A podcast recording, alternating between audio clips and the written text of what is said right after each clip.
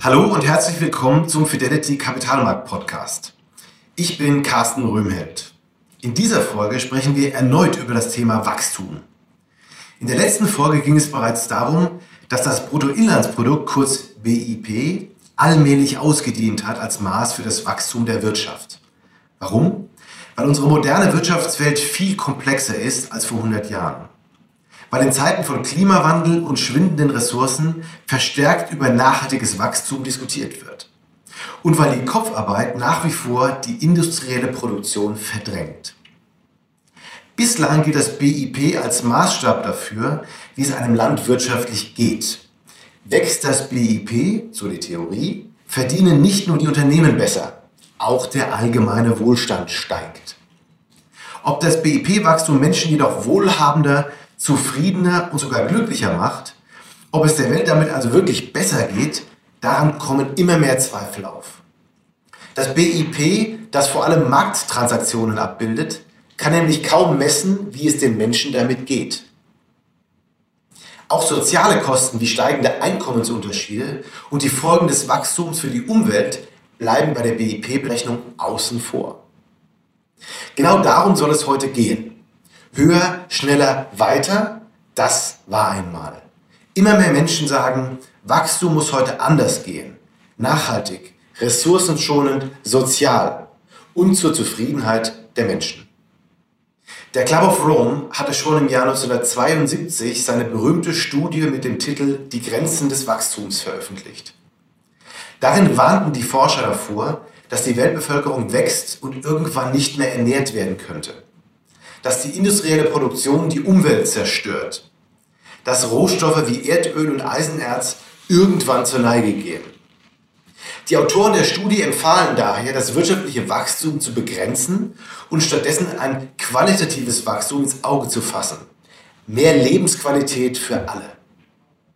Fast 50 Jahre später sind die Inhalte der Club of Rome Studie aktuell wie nie. Nachhaltiges Wachstum ist in aller Munde.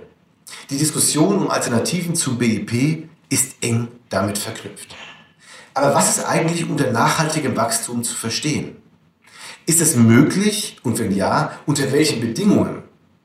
Welche Faktoren sollten Unternehmen, Politiker und Investoren berücksichtigen, um die Qualität und die Chancen eines Unternehmens zu beurteilen?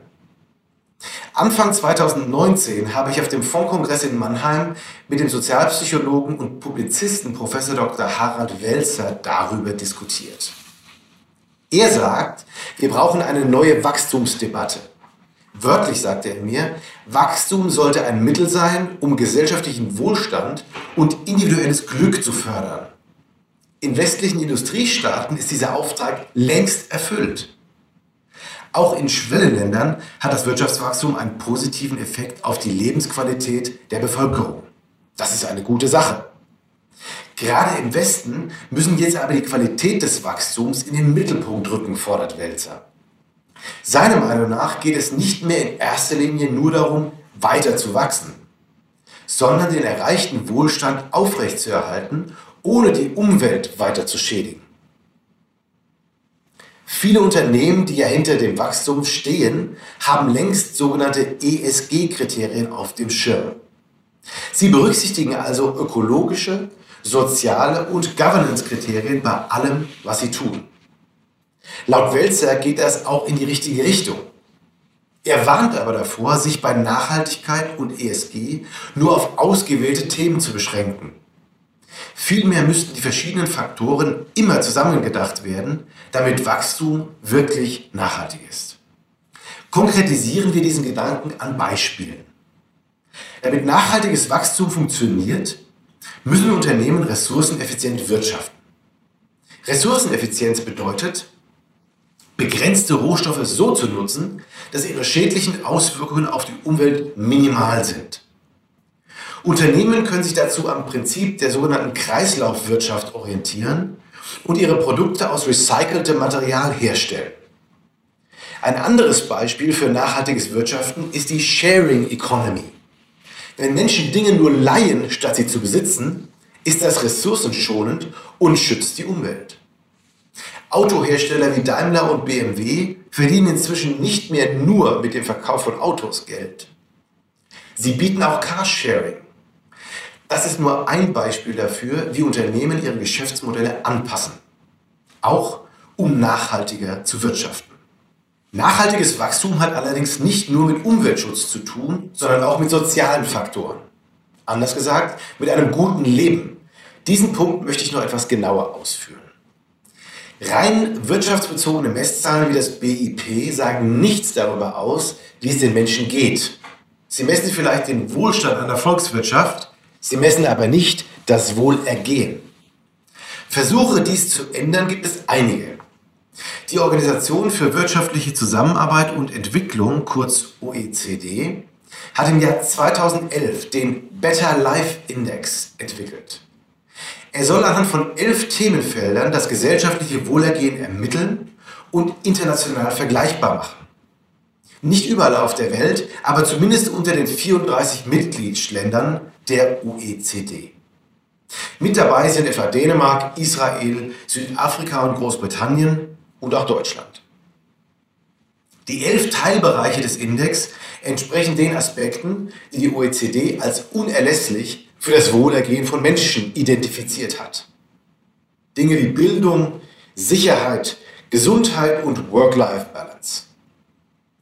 Der Better Life Index blickt also weit über den wirtschaftlichen Tellerrand hinaus. Das ist besonders interessant für alle, die sich damit beschäftigen, wie politische Entscheidungen wirken und ob sie einen Beitrag zur positiven Entwicklung eines Landes leisten.